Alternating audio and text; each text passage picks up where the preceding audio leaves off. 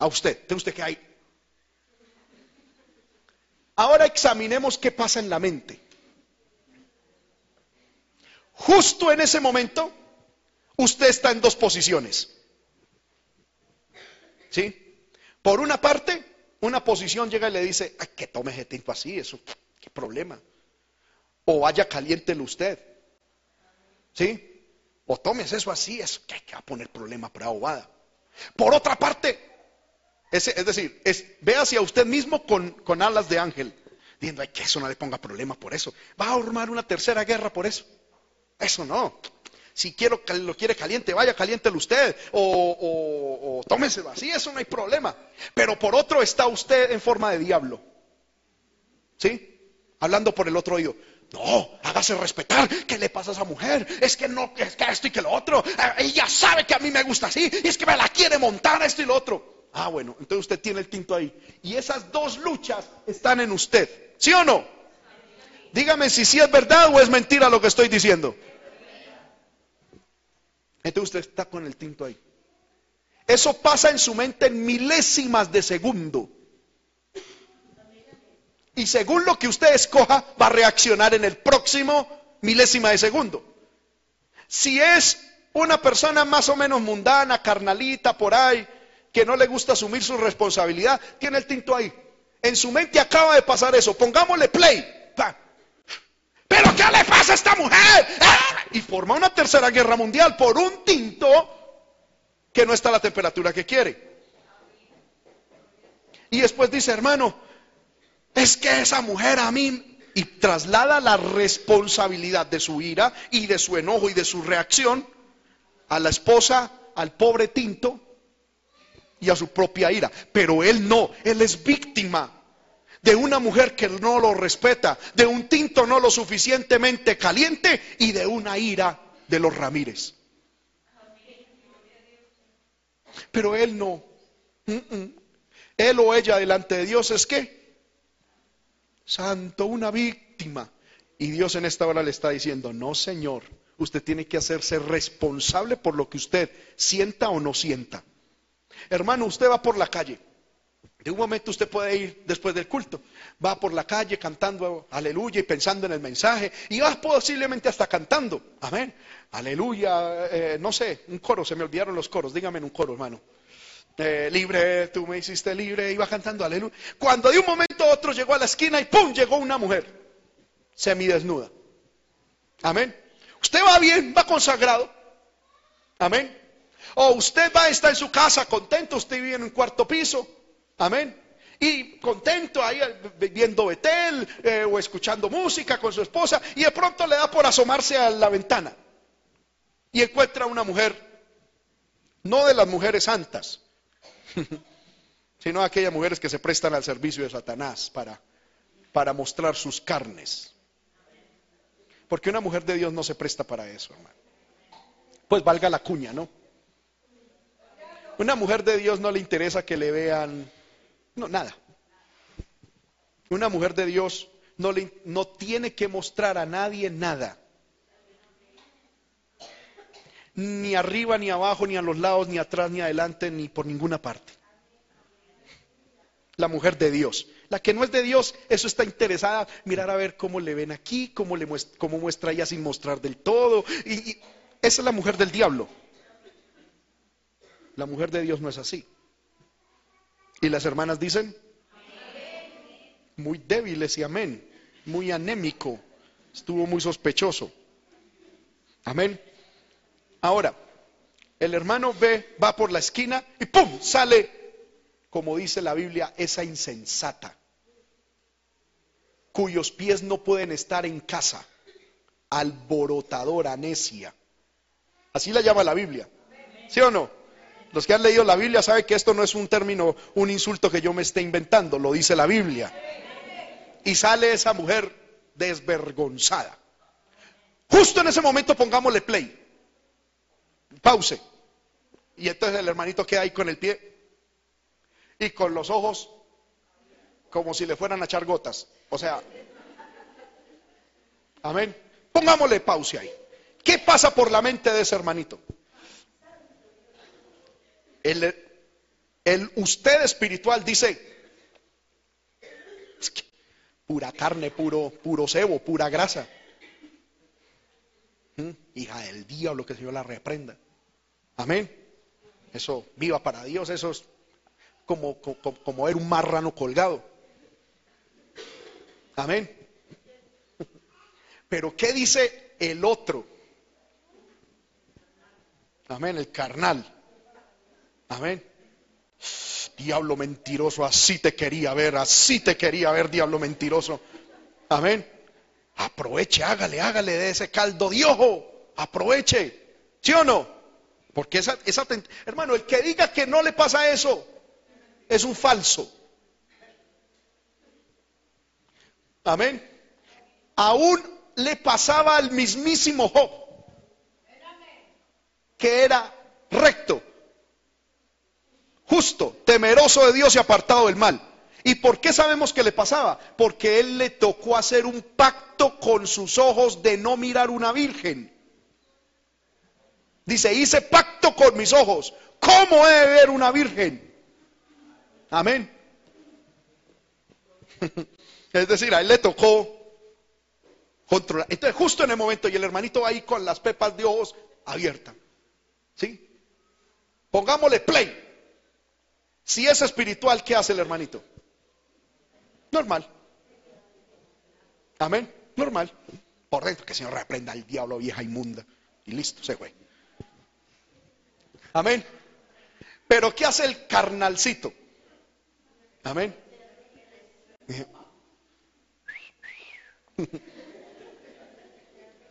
Amén. ¡Upa! Qué grande es la obra de Dios y empieza con una cantidad de cosas. Y luego dice, ay hermano, es que uno es hombre. Y todos los hombres somos así. Yo le quiero decir, eso es una vil excusa de un irresponsable. Porque no todos somos así. Con esto les estoy enseñando, hermano, de que uno tiene que asumir su responsabilidad. Y la responsabilidad se da cuando hay libertad, cuando hay ley y cuando hay autoridad. Ahora, ¿qué hace el diablo? Él quiere tumbar estos esquemas para librar al ser humano de la responsabilidad. ¿Cómo lo hace? Empecemos de arriba para abajo. ¿Qué hace el diablo? Entonces aquí pongamos diferente. ¿Qué hace el diablo? En cuanto a la autoridad, negarla o cuestionarla. ¿Sí o no?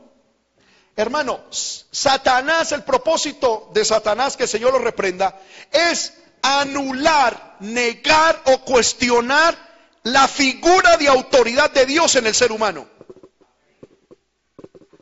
Satanás sabe que si, que si él logra anular, hacernos negar o cuestionar la autoridad de Dios, ya delante de Dios nos sentiremos no responsables.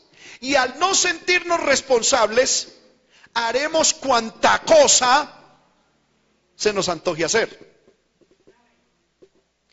¿Qué fue uno de los primeros pasos que hizo Satanás en esta sociedad moderna? Sacar a Dios, la Biblia y la oración de las escuelas. Sacar a Dios del pensamiento colectivo. Sacar la idea de un Dios en el cielo. Porque cuando no hay responsabilidad, no hay autoridad, yo a quién le debo responder. ¿Sí o no? Entonces, ¿qué hace Satanás? En muchos intentar anular, en otros negarle y en otros hacer que se cuestionen sobre la existencia y la autoridad de Dios.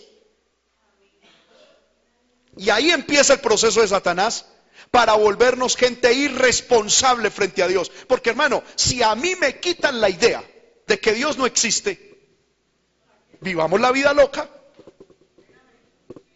¿Sí o no? ¿Sí o no? Si, si Dios realmente no existe, significa que no hay eternidad, no hay cielo, no hay infierno, no hay ni recompensa, ni castigo, no hay nada. Vivamos, o sea, ¿qué hacemos aquí? Vamos a Hacer lo que nuestro necio corazón nos diga. Amén. Y es que esa es la trampa del diablo. Mira hermano, ¿por qué la gente se descarría? Porque Satanás logra sembrar en el corazón de que o Dios no existe o si existe, si será tan cierto como lo predican. Dios es bueno, Dios a nadie va a tirar al infierno. Y a propósito, infierno, ¿será que sí? Amén. Ah, yo nunca digo, ¿quién ha venido del infierno? Hermano, y el diablo empieza a cuestionar a la gente y aún al pueblo de Dios. Amén. Y Satanás empieza a decir, mira, tú oraste por tal cosa y se te respondió. ¿Cierto que no? No. Eso quién sabe si Dios existe. Eso quién sabe si Dios de verdad oirá su, su oración. Y Satanás empieza a cuestionar por acá, por la autoridad que es Dios. O aún por la autoridad humana que tenemos. Amén. Porque empieza a hacernos cuestionar. La hermanita ve al esposo que es su autoridad. Este barrigón bien feo que huele, si será autoridad mía.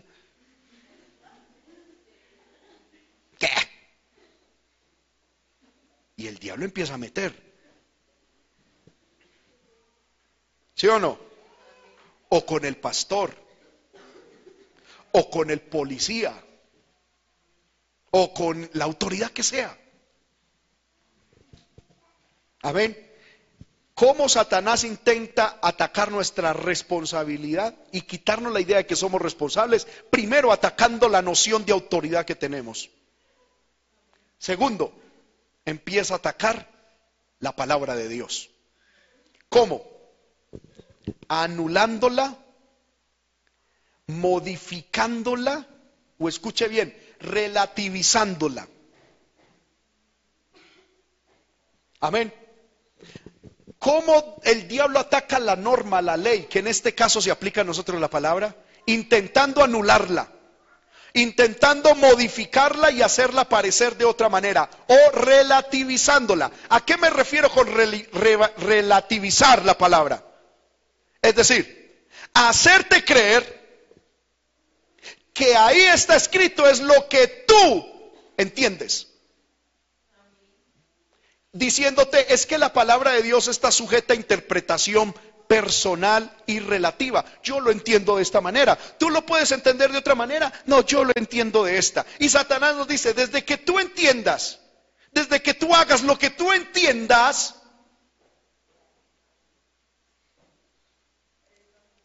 amén, ya no eres tan responsable delante de Dios. ¿Por qué? Porque tú lo entiendes así. ¿Y qué culpa?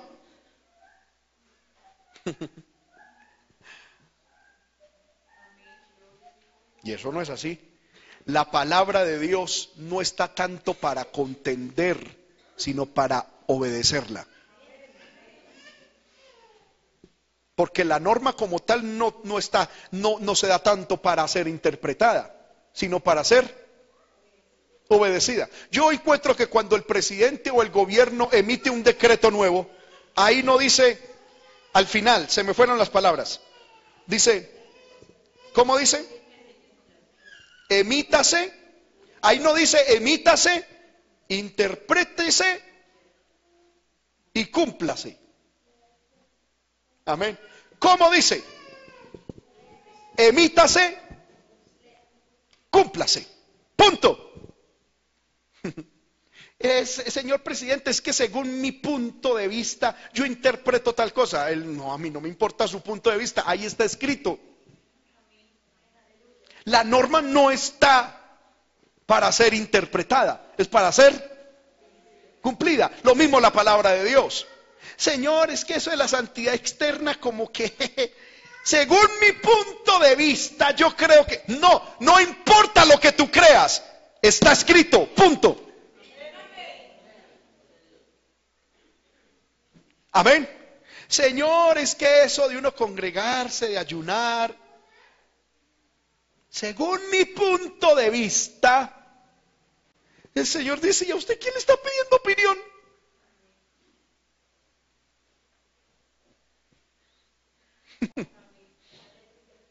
Amén.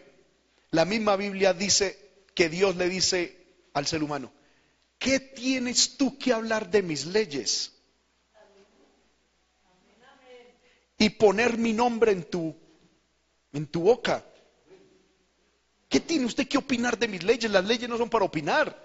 Las leyes de Dios no son para opinar, ni para relativizar, ni para decir, es que según mi punto de vista, según lo que yo quiero hacer, es muy respetable lo que usted piense, pero delante de Dios vale cero. Porque la norma es la norma. La ley es la ley. Y Jesús dijo, por estas palabras, ustedes serán juzgados en el día final. Punto.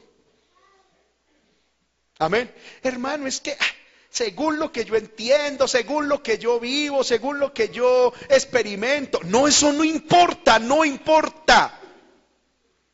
Seremos juzgados por lo que está escrito. Satanás quiere anular, relativizar o aún cuestionar la palabra de Dios.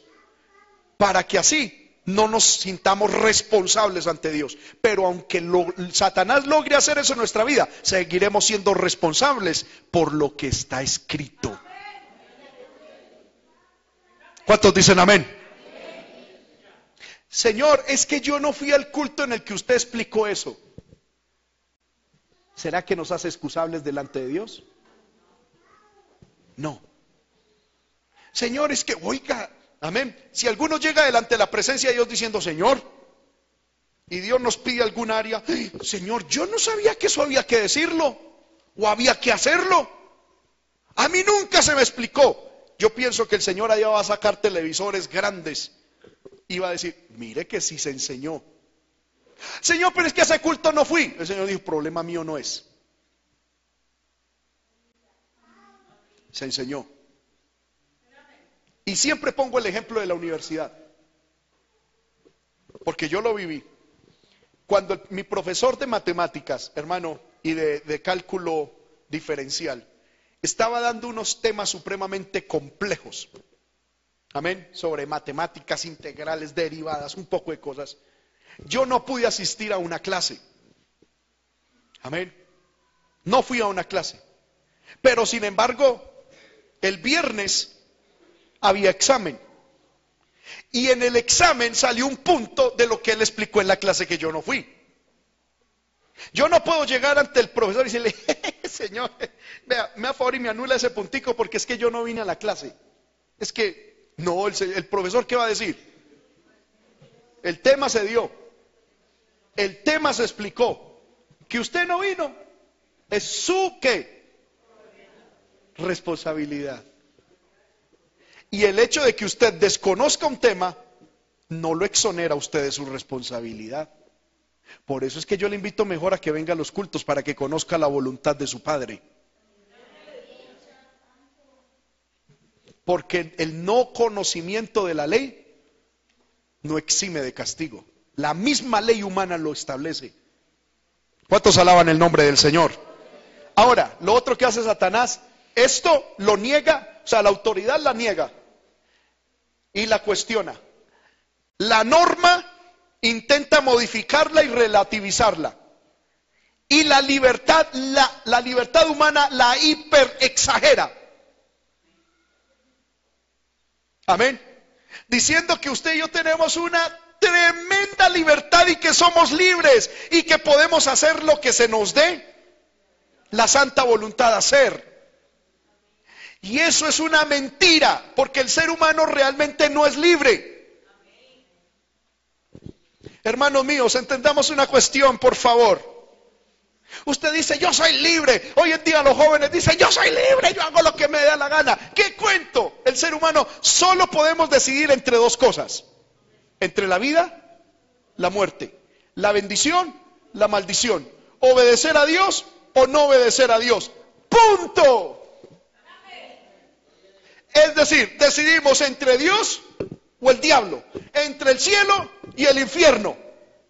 Es lo único que decidimos. Esa es la tal llamada libertad del ser humano. No hay más cosas. Hermano, generalmente el ser humano siempre le toca decidir entre sí o no. Y generalmente le toca escoger entre dos opciones. Muy rara vez el ser humano tiene tres opciones para escoger. Y si en algún momento tiene tres opciones, le toca reducirlas a dos. Y entre esas dos escoger. Es decir, si usted dice, hermano, es que tengo tres opciones para casarme. No, usted no tiene tres, realmente tiene dos. Porque de esas tres le toca reducir a dos. Es decir, empezar a descartar a uno. ¿Sí o no? Y decir, bueno, este no me gusta por gordo. Listo, se fue. Ahora tengo el negro y el blanco. Amén. Generalmente uno nunca tiene tres opciones, tienes dos. Dios diseñó la vida de esa manera, para escoger entre arriba o abajo, entre derecha o izquierda, entre el bien y el mal, entre Dios y Satanás, entre el cielo y el infierno, entre obedecer o no obedecer. Y eso el Señor lo puso claro en la palabra. Vamos al libro de Eclesiastés. De, eh, corrijo, de Deuteronomio. Libro de Deuteronomio. ¿Cuántos alaban al Señor, hermano? Amén. ¿Seguimos aquí en la iglesia con espíritu, alma y cuerpo? ¿O solo el cuerpo está aquí, hermano? Gloria al nombre del Señor. Amén. Porque es posible, hermano, que, que el cuerpo esté aquí, pero el alma por allá lejos. No, yo le invito a que esté su cuerpo, su alma y todo aquí. Eh, eh, Deuteronomio 30, 15.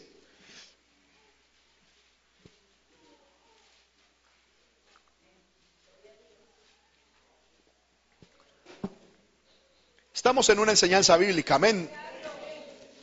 Disfrutemos, hermano, la exposición bíblica. Aprovechémosla. No se deje dormir, no se deje robar la bendición. Amén. Dice, dice, mira, yo, mire lo que dice Dios. Yo he puesto delante de ti hoy la vida y el bien, la muerte y el mal. Solo es eso. Dios puso eso, ya no hay más.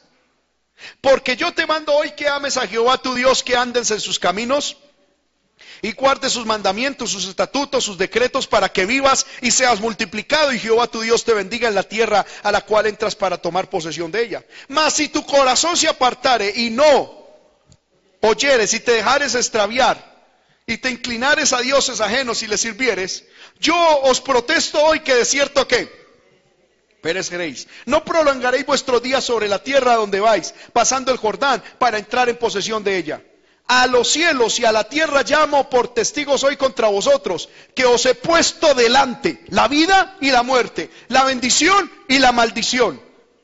Escoge pues la vida para que vivas tú y tu descendencia. No hay más, entre otras cosas, que escoger. O la vida o la muerte. O la bendición o la maldición. O Dios o el diablo obedecer a Dios o desobedecer a Dios. No hay más nada que escoger. La tal libertad humana no es, no es nada más que simplemente escoger entre sí o no. Amén. Pero hermano, el diablo es tan mentiroso, tan cochino, tan que le dice a los jóvenes, no, Sal de esas cadenas, de esas prisiones del cristianismo. Sé libre. Amén. Allá te quieren encarcelar, te quieren oprimir. Amén. Y cae en manos del diablo para ponerlo y ponerla a hacer lo mismo que hacen los demás. Y a vestir ¿Cómo viste los.? Es decir, hermano, la libertad suya es de la siguiente manera: o hace lo del mundo o hace lo de la iglesia. O se viste como el mundo o se viste como la iglesia. Esa es toda la libertad que usted y yo tenemos. Amén.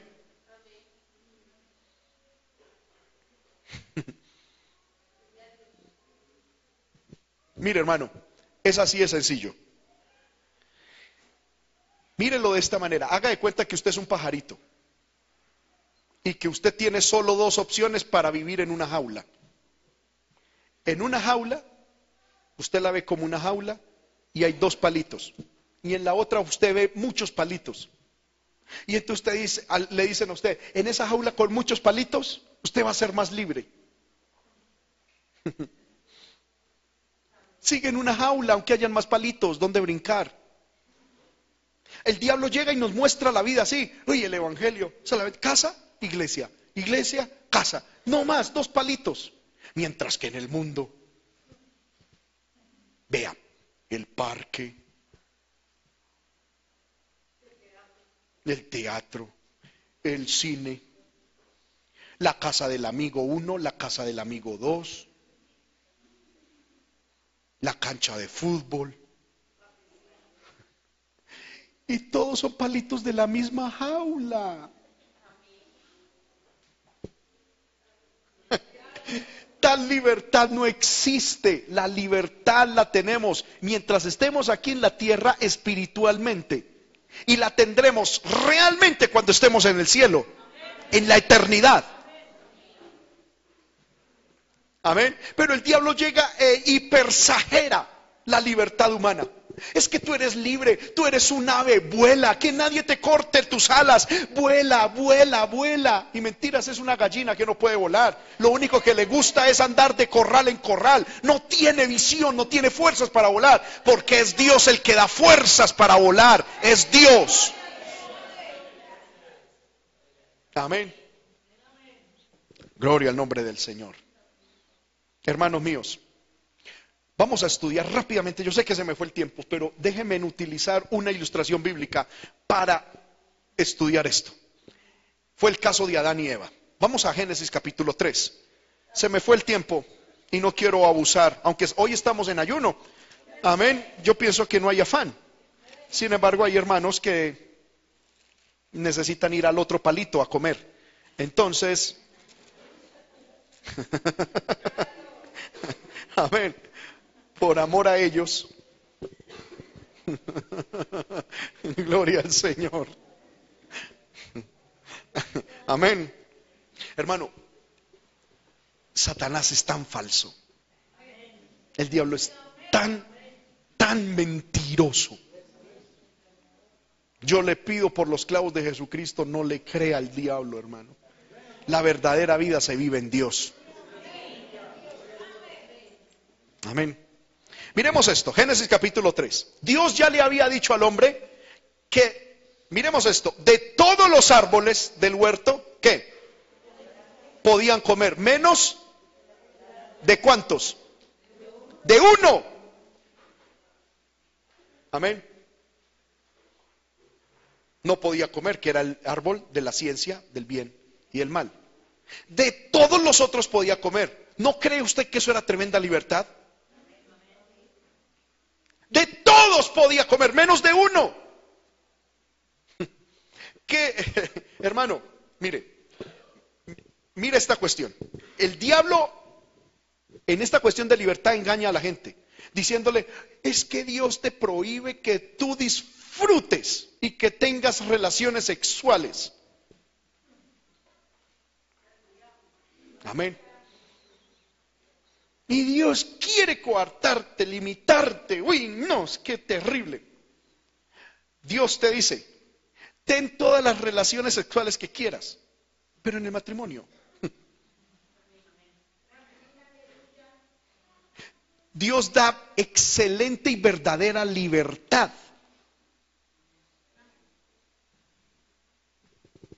Amén. Dios le dijo al hombre, de todo árbol puede comer, menos de este. ¿Estaba coartando la libertad del hombre?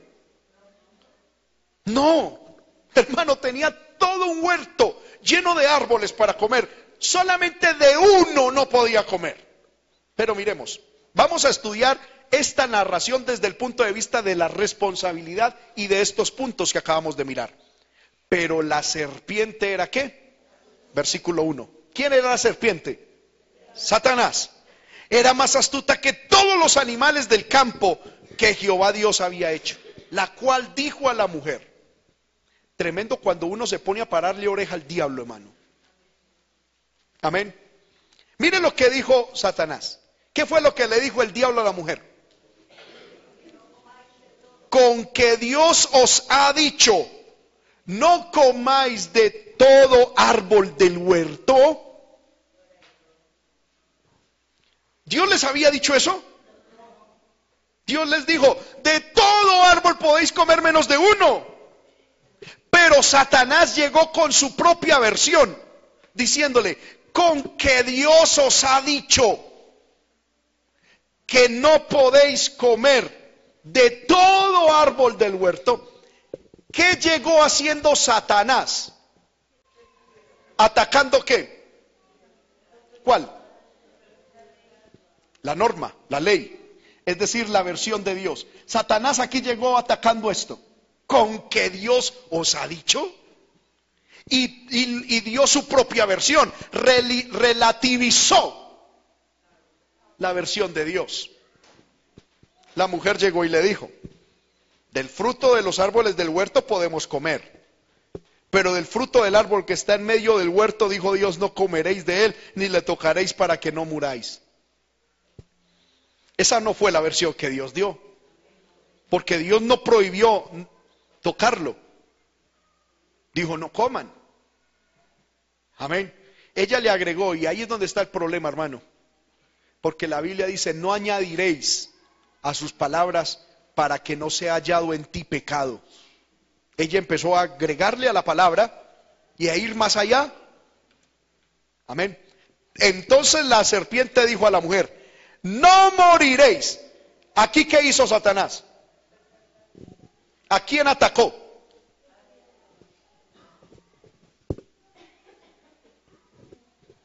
Cuando Satanás dijo, no moriréis, ¿a quién atacó? Esto fue un ataque con esa frasecita, ¿a quién? A la autoridad de Dios. Le puse un paréntesis aquí.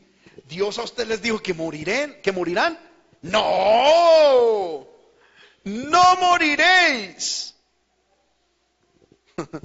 atacó la autoridad de Dios. Versículo 5. Sino que sabe Dios que el día que comáis de él, serán abiertos vuestros ojos y seréis como Dios. ¿Qué hizo el diablo ahí?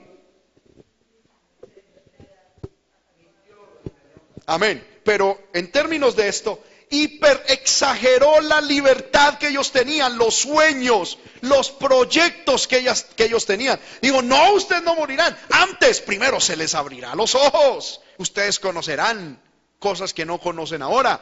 Es más, serán como Dios. Amén. Tendrán libertad. Con esto Él le está diciendo al, ser humano, le está diciendo, ustedes están confinados a un huerto. Dios está allá en el cielo y Él tiene libertad. Coman y ustedes serán como Dios, libres. El diablo en este tercer punto atacó la libertad humana. Claro, cuando Satanás logró en la mujer destruir el principio de autoridad, la norma de Dios y le exageró, y ella se permitió a sí mismo que Satanás le exagerara su propia libertad, ¿cómo empezó Eva a ver el fruto de ese árbol prohibido? Verso 6, vio la mujer que el árbol era bueno para comer y que era agradable a los ojos y árbol codiciable para alcanzar la sabiduría. ¿Y qué hizo? Tomó del fruto comió y dio también a su marido, el cual comió así como ella. Amén. El pecado se consumó. Se entró el pecado. Ahora, ¿qué pasó de ahí en adelante? Cuando Satanás logra derribar esto en nuestra vida, logra derribar en nosotros la responsabilidad que tenemos sobre el acto que acabamos de cometer. Y ahí viene una enseñanza poderosa. ¿Para qué quiere Satanás destruir el sentimiento de responsabilidad en el ser humano? Para que a través de destruir la responsabilidad y el sentido de responsabilidad nosotros no accedamos al perdón de Dios. Porque si yo no me siento responsable de algo, ¿Por qué voy a venir humillado a pedir perdón por algo que no me siento responsable por eso? Amén. Miremoslo en, dice versículo 7. Entonces fueron los, abiertos los ojos de ambos y conocieron no que eran dioses, sino que eran humanos desnudos. Entonces cosieron hojas de higuera y se hicieron delantales. Y oyeron la voz de Jehová Dios que se paseaba en el huerto al aire del día. Y el hombre y su mujer se escondieron de la presencia de Dios. Porque es que el que comete algo que va contra Dios y que ha sido engañado por Satanás, se esconde. ¿No ha visto usted a alguien, hermano, que está ya trabajado por el diablo en cuanto a que Satanás ha logrado minar su concepto de autoridad, de moral, de ley y, ha exagerado su libertad y le ha dicho es que usted tiene derecho, derecho a muchas cosas? Cuando la iglesia, cuando los pastores, cuando todo mundo quiere y aún mismo Dios quiere ir a tratar con la persona, ¿qué hace la persona? Se esconde. Porque esa persona ya no se siente responsable delante de Dios. Y como no se siente responsable, yo le digo, hermano, ¿usted pediría perdón por algo que usted sabe que no es su responsabilidad?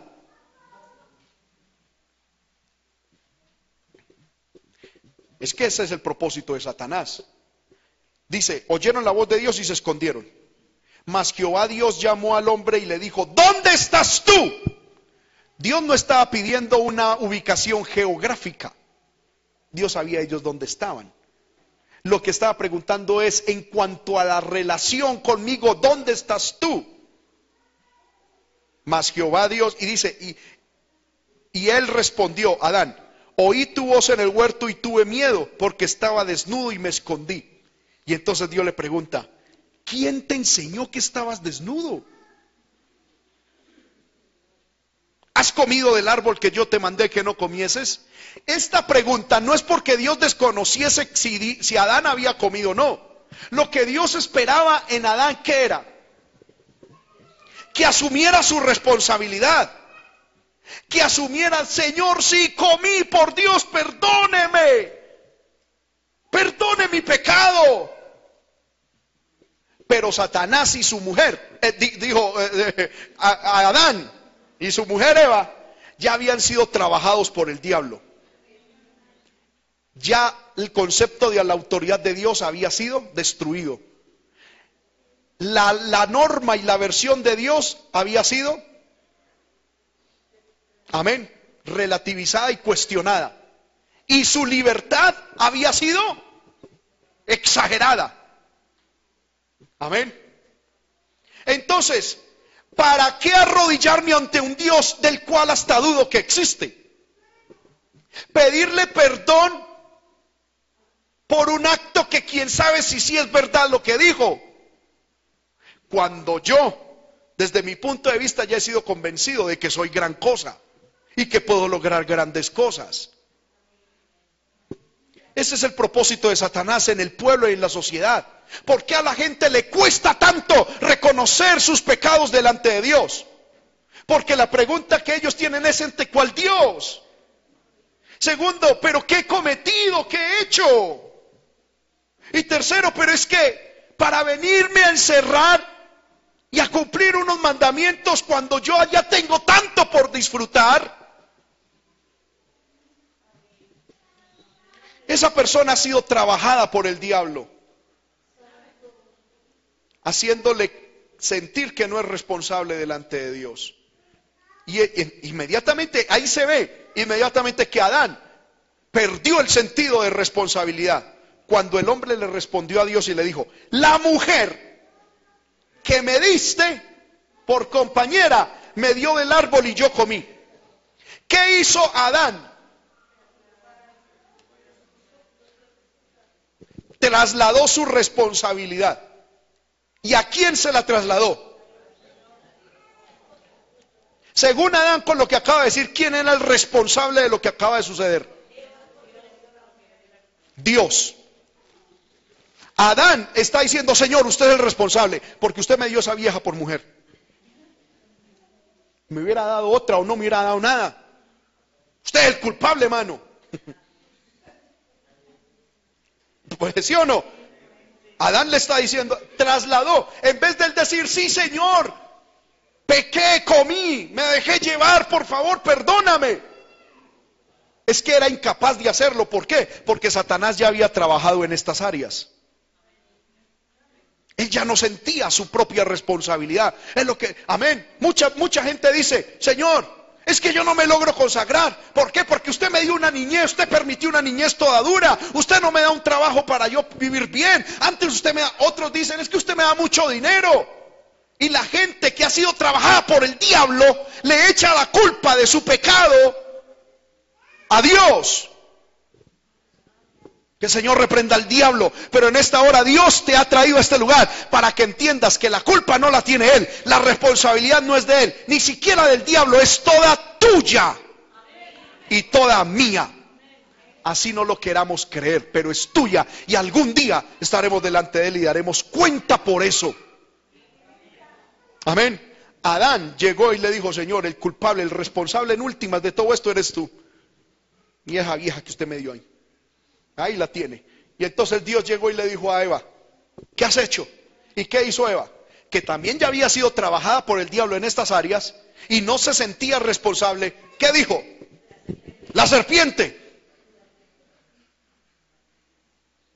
Trasladó la responsabilidad. Amén. A la serpiente. Y la serpiente pues no tuvo nada que decir. Dijo, yo la asumo. Amén. Ya los hice caer. El diablo dice, yo, yo me llevo todo el crédito. Ah, sí. Porque igual para eso vino, esa es la esencia del diablo. Amén. Cuando el diablo logra sacar a una persona de la iglesia, uno va y le pregunta a la persona, ¿qué pasó, hermano? El estudio, el estudio, el trabajo, ay, los amigos, ay, esto y lo otro. Y cuando uno coge y se deja llevar por eso, al último llega hasta el diablo. Y el diablo llega y dice, así fui yo. Fui yo el que lo saqué, fui yo el que la saqué. Y, ¡uh! vea, estoy contento. Amén. Hermano, hay que entender las cosas desde la perspectiva de Dios. Amén. Estas personas nunca asumieron su responsabilidad. Y eso les impidió acceder al verdadero perdón y a la bendición. No podemos entrar en especulaciones y no quiero que entremos en especulaciones doctrinales. Pero ¿qué hubiese sucedido si Adán se hubiese arrepentido? ¿Qué hubiese pasado si él con Eva hubiesen llegado delante de Dios diciendo, Señor, pequé, me dejé llevar por el diablo, Señor, no, me, Señor, yo asumo mi responsabilidad, por favor. ¿Qué hubiese pasado? No le voy a decir qué hubiese pasado, porque es especulación doctrinal. Pero yo creo que la historia fuera diferente. Porque Dios es un Dios misericordioso, perdonador. Amén. Pero esa altivez, Señor, yo no tuve nada que ver. Al fin y al cabo, usted el que me dio esa mujer. Y la mujer no fue la culebra. Señor dice, vea, malditos todos. Amén. Como no entendieron a las buenas, entonces entiendan a punta de castigo que ustedes son los culpables. Y por eso la Biblia dice que el Señor dijo, dijo, no contenderá mi espíritu con el espíritu del hombre. El espíritu del hombre siempre tiende al mal y no, no quiero tener que ver nada con eso.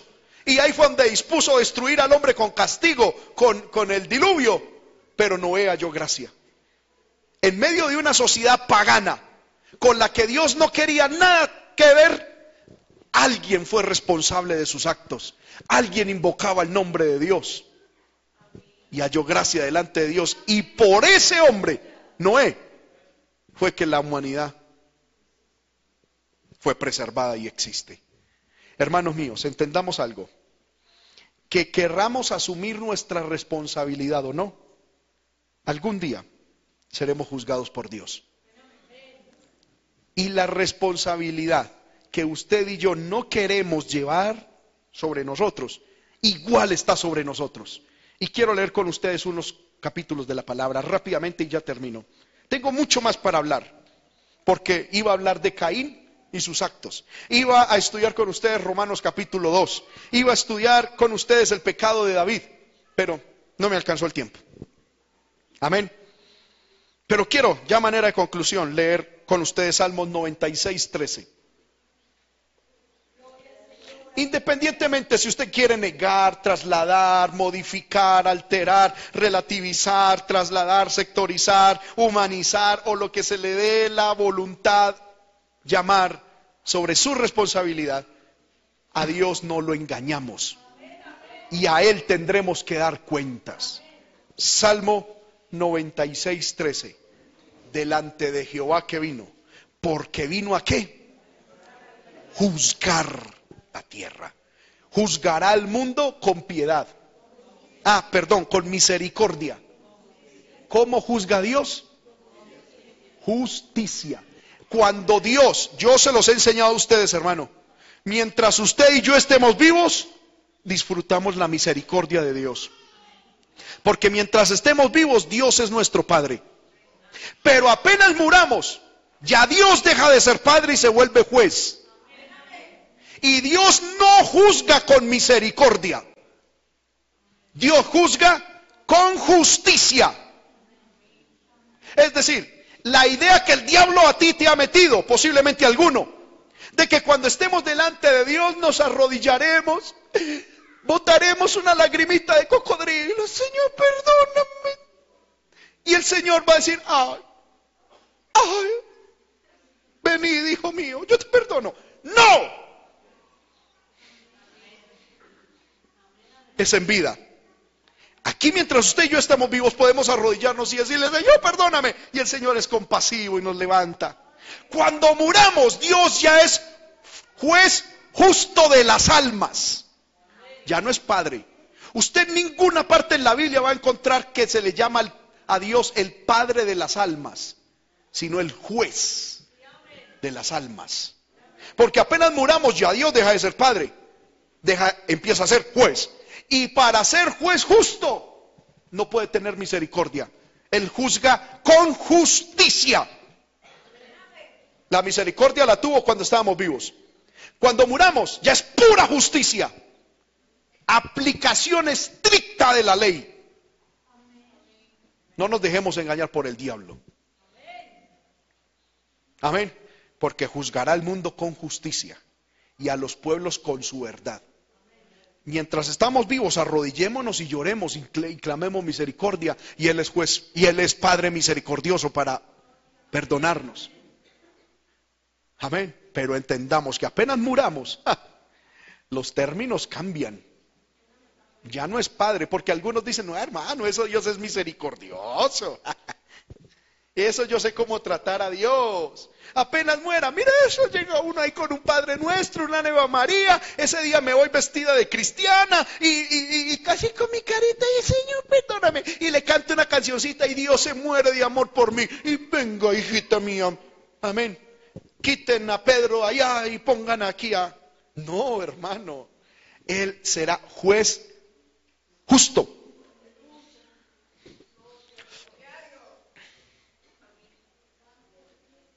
donde no se acordará de la misericordia ni de su piedad, porque su piedad y su misericordia fueron manifestadas mientras estábamos en la tierra. Dice Mateo 12:36. Mateo 12:36. Mas yo os digo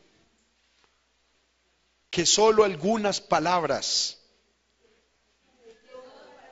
a que toda palabra ociosa que hablen los hombres, de ella darán cuenta en el día del juicio. Aún las palabras.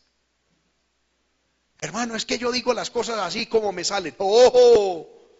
Que lo que usted diga puede ser usado en su contra en el día del juicio. Mateo 25, 31 al 46. Mateo 25, 31 al 46.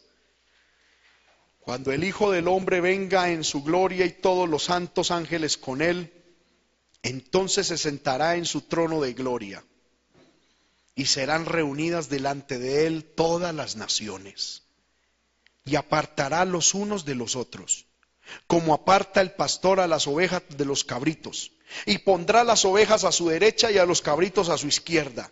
Entonces el rey dirá a los de su derecha, venid benditos de mi Padre, heredad el reino preparado para vosotros desde la fundación del mundo.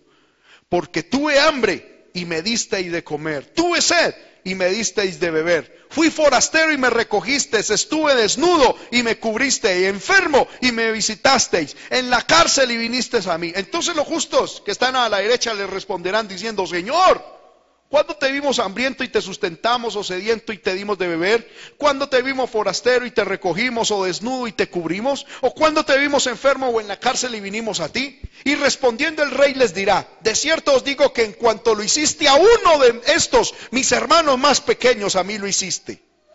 Entonces dirá también a los de la izquierda, apartaos de mí malditos al fuego eterno preparado para el diablo y sus ángeles, porque tuve hambre y no me disteis de comer Tuve sed y no me disteis de beber. Fui forastero y no me recogisteis. Estuve desnudo y no me cubriste. Enfermo y en la cárcel y no me visitasteis.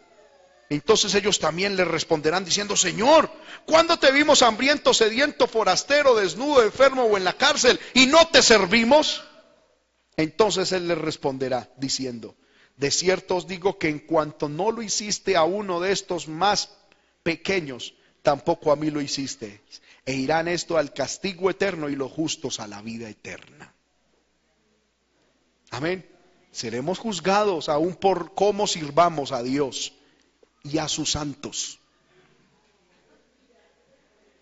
Amén. Lucas 12, 1 al 2.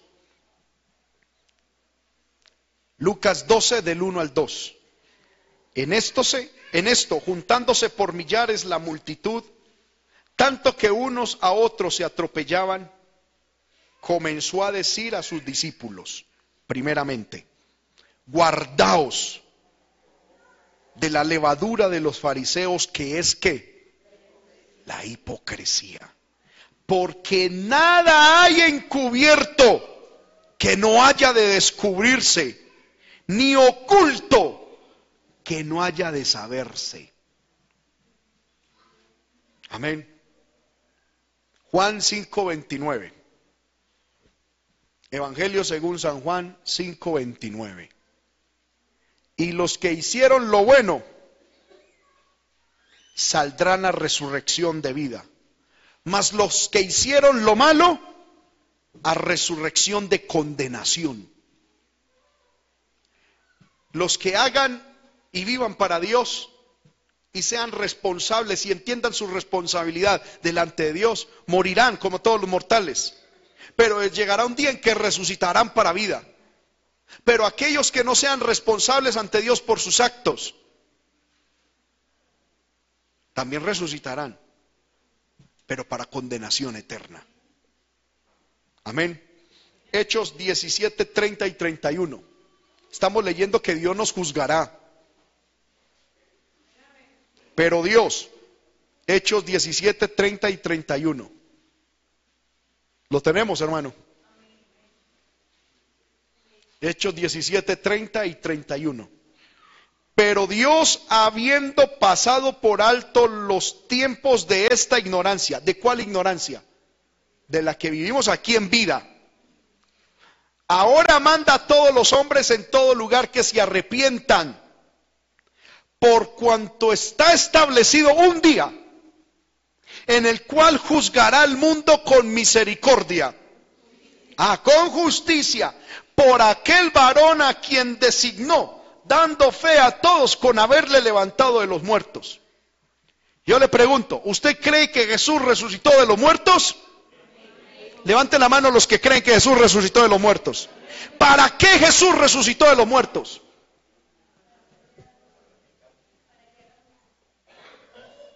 ¿Para qué? Dice el apóstol Pablo que resucitó de los muertos para juzgar a los vivos y a los muertos. Amén. Porque mire esto, Satanás quiere atacar la autoridad de Dios. Pero la evidencia innegable de que Jesús resucitó nos hace inexcusables ante Dios y ante su autoridad y su poder. ¿Me estoy haciendo entender con esto? ¿Para qué Cristo resucitó? Para juzgarnos. Romanos 2, 16. ¿Cuándo nos juzgará el Señor? El día en que Dios juzgará por Jesucristo los secretos de los hombres. Qué tremendo eso, hermano. Amén. Todo secreto Dios lo sacará a la luz. Romanos 14, 10 al 12. Son unas citas, hermano, que es bueno que leamos para que usted se vaya convencido de que no hay forma de evadir el juicio de Dios y alegando que no somos responsables por nuestros actos. Mire lo que dice Romanos 14, 10. Pero tú, ¿por qué juzgas a tu hermano? O tú también. ¿Por qué menosprecias a tu hermano? Porque todos, ¿qué? Compadeceremos ante el tribunal de Cristo. Porque escrito está, a mí fascina esa palabra, escrito está. Vivo yo, dice el Señor, que ante mí se doblará toda rodilla y toda lengua confesará a Dios. De manera que cada uno de nosotros dará a Dios cuenta de sí. Primera de Corintios 4, 5. Así que no juzguéis nada antes de tiempo, hasta que venga el Señor, el cual aclarará lo oculto de las tinieblas y manifestará las intenciones de los corazones. Y entonces cada uno recibirá su alabanza delante de Dios. Segunda de Corintios 5:10. Segunda de Corintios 5:10. Porque es necesario que alguno de nosotros, a que todos nosotros comparezcamos ante el tribunal de Cristo para que cada uno reciba según lo que haya hecho mientras estaba en el cuerpo, sea bueno o sea malo. Y Juan vio ese juicio. Apocalipsis 20, 11. Apocalipsis 20, 11. Dice, y vi un gran trono blanco y al que estaba sentado en él, delante del cual huyeron la tierra y el cielo, y ningún lugar se encontró para ellos. Y vi a los muertos grandes y pequeños, de pie delante de Dios. Y los libros fueron abiertos. Y otro libro fue abierto, el cual es el libro de la vida. Y fueron juzgados los muertos por las cosas que estaban escritas en los libros, según sus obras.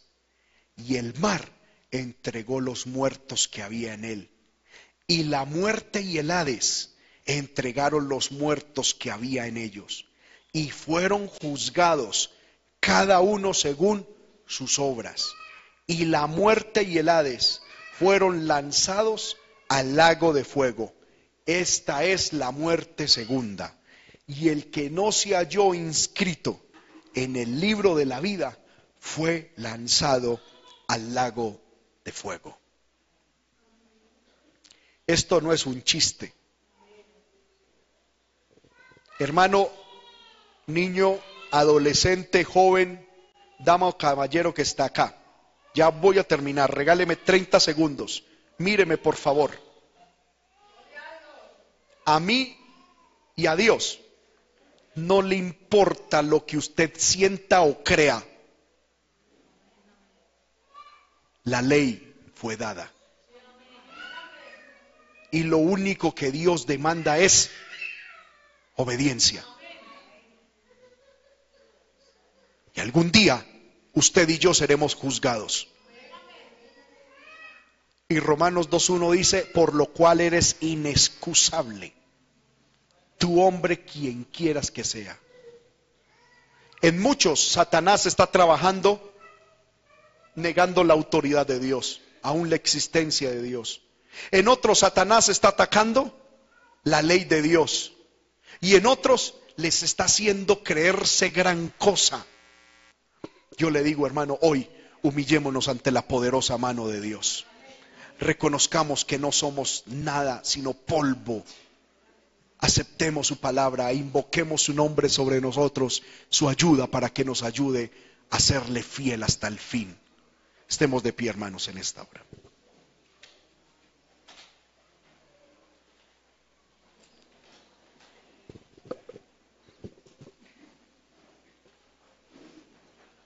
si somos responsables ante Dios, lo vamos a hacer en nuestra casa. Lo vamos a hacer en el trabajo.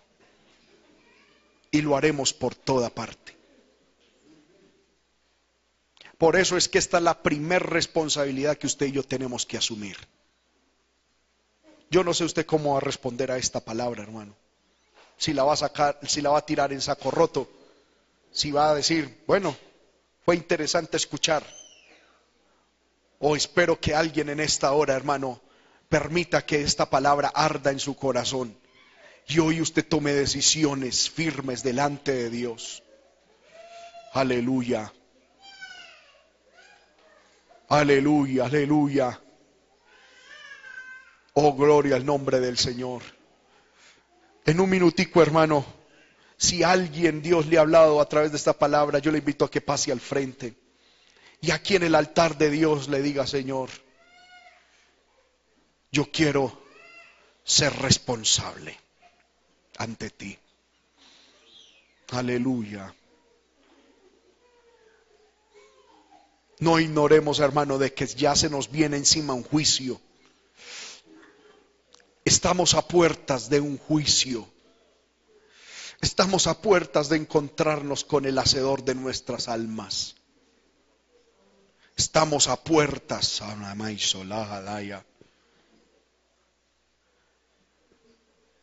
de encontrarnos con el juez justo. No se deje engañar por el diablo, es mi, mi, llamado hermano. No se deje engañar por Satanás. No se deje engañar por los demonios, por el mundo. Hoy despierte espiritualmente, aleluya. Hoy reaccione espiritualmente y entienda de que no va a haber forma que usted pueda evadir el juicio de Dios. No va a haber forma, no hay argumento que podamos presentar delante de Dios con el cual podamos evadir nuestra responsabilidad ante Él. Tú y yo somos responsables. Cada cual dará cuentas a Dios de sí. Y es hora de que aprendamos esto. Aleluya. Oh poder de Dios, oremos, Padre, en el nombre de Jesús.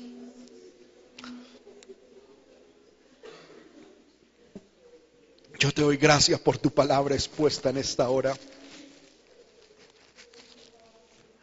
Puede que haya sido fuerte, puede que haya sido dura, puede que haya sido desafiante, puede que haya sido, Señor, hasta mal expuesta. Asumo esa responsabilidad. Pero nadie en este lugar puede decir que no es tu palabra. Nadie puede negar que es palabra tuya. Nadie puede decir que es palabra de hombre. Es tu palabra, tu palabra. Ay, revele bekerele visuala haya sehelaya. Ube kama isila vaya la halai sola halaya. Tebe revele mi kima isuila mai salai kile mekenwa. Errebe que alama mia maisa tu hebe la maquisue. Señor, gracias por hablarnos. Gracias por hablarnos, Señor, gracias. Yo te doy mil gracias. Gracias Señor por transformar mi vida con tu palabra. Gracias por hacerlo, Señor amado, en los que así se disponen. Oh Dios, mi alma tiembla, Señor, ante esta palabra. Señor, mi alma tiembla, Dios, ante esta tu palabra.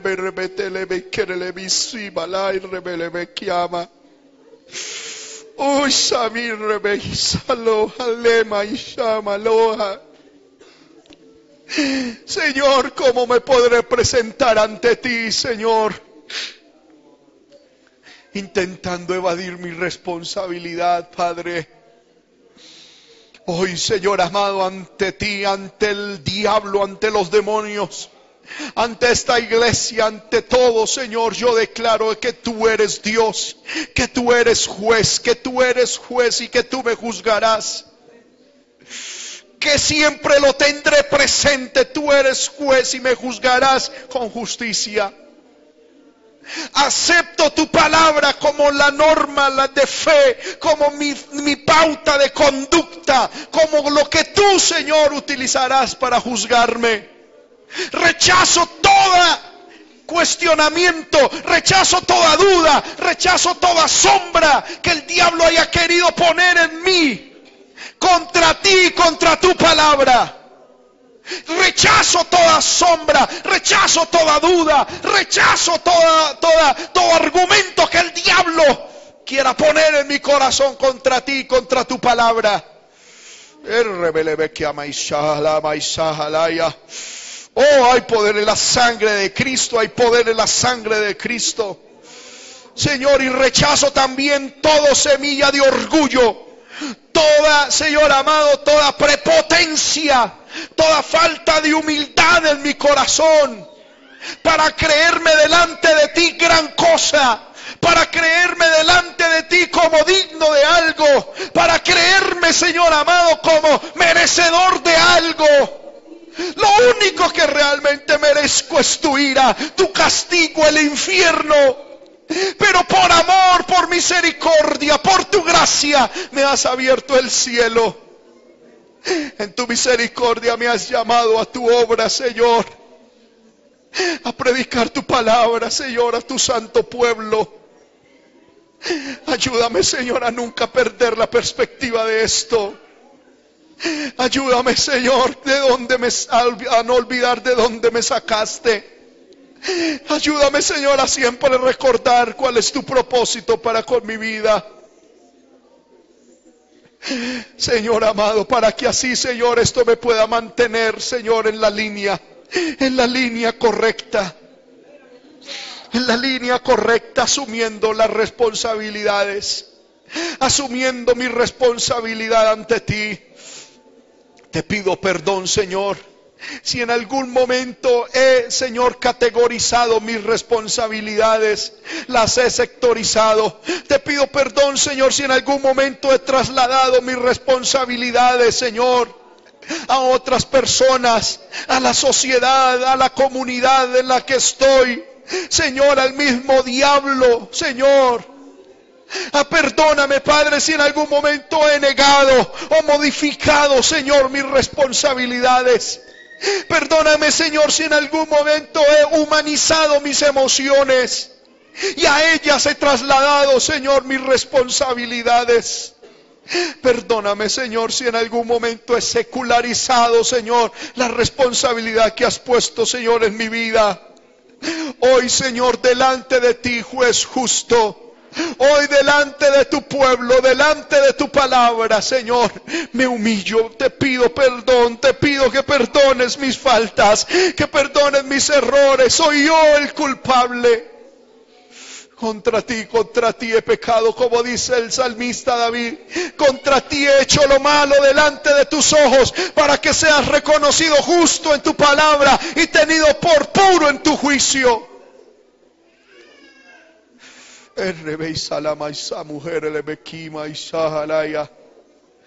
Ninguna excusa presentamos delante de ti. Solo pedimos, Señor, y presentamos una oración. Ayúdanos a ser responsables delante de ti, Señor. Yo no sé cuántos pueden levantar su mano en esta hora y decirle, Señor, ayúdame a ser responsable.